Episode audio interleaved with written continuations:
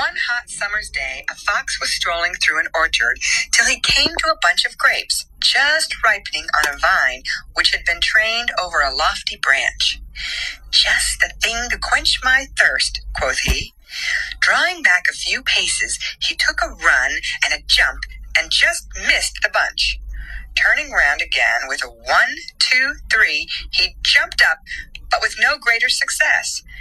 Again and again he tried after the tempting morsel, but at last had to give it up, and walked away with his nose in the air, saying, I am sure they are sour. It is easy to despise what you cannot get. One hot summer's day, a fox was strolling through an orchard till he came to a bunch of grapes, just ripening on a vine which had been trained over a lofty branch. Just the thing to quench my thirst, quoth he. Drawing back a few paces, he took a run and a jump and just missed the bunch. Turning round again with a one, two, three, he jumped up, but with no greater success. Again and again he tried after the tempting morsel, but at last had to give it up, and walked away with his nose in the air, saying, I am sure they are sour.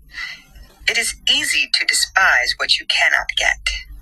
One hot summer's day, a fox was strolling through an orchard till he came to a bunch of grapes, just ripening on a vine which had been trained over a lofty branch.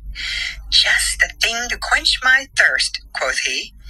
Drawing back a few paces, he took a run and a jump and just missed the bunch.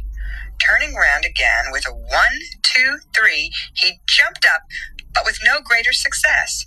Again and again he tried after the tempting morsel, but at last had to give it up, and walked away with his nose in the air, saying, I am sure they are sour.